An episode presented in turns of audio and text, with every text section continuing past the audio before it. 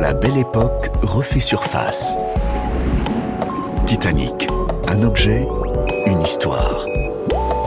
Il est 15h30 lorsque le New York Express en provenance de la gare Saint-Lazare entre dans la vaste nef de la gare transatlantique de Cherbourg. Quelques 150 passagers de première classe en descendent dans une excitation toute compréhensible. Nous sommes le 10 avril 1912. Ce soir, ils seront tous à bord du plus moderne et du plus spectaculaire transatlantique, le Titanic, en approche de la ville. Il est 15h30. Henry Blanc, joaillier américain, rentre au pays. Depuis 1907, lui qui a créé la société de joaillerie Whiteside Blanc à Newark, New Jersey, la ville de la joaillerie, n'en est pas à sa première traversée de l'Atlantique. Car si cet homme de 39 ans vend ses montres aux États-Unis, c'est bien en Europe qu'il vient profiter des innovations et de la qualité des pierres précieuses.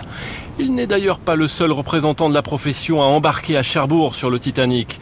Deux autres joailliers de retour de Paris avec leurs pierres précieuses, Erwin Lewy et Engelhard Otsby, font de même en première classe, cela va de soi. Mais Henry Blanc, lui, a un fait de gloire dans sa jeune carrière d'homme d'affaires.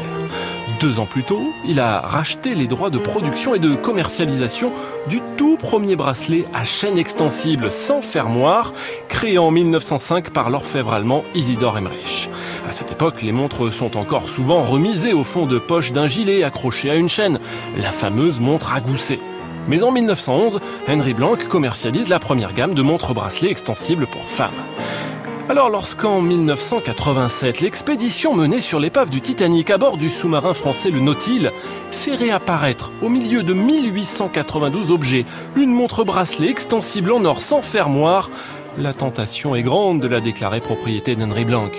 D'autant qu'elle porte la mention gravée Demande de brevet déposée. Aujourd'hui encore, aucune certitude que cette montre était la sienne. Henry Blanc, rescapé du naufrage, est décédé en 1949.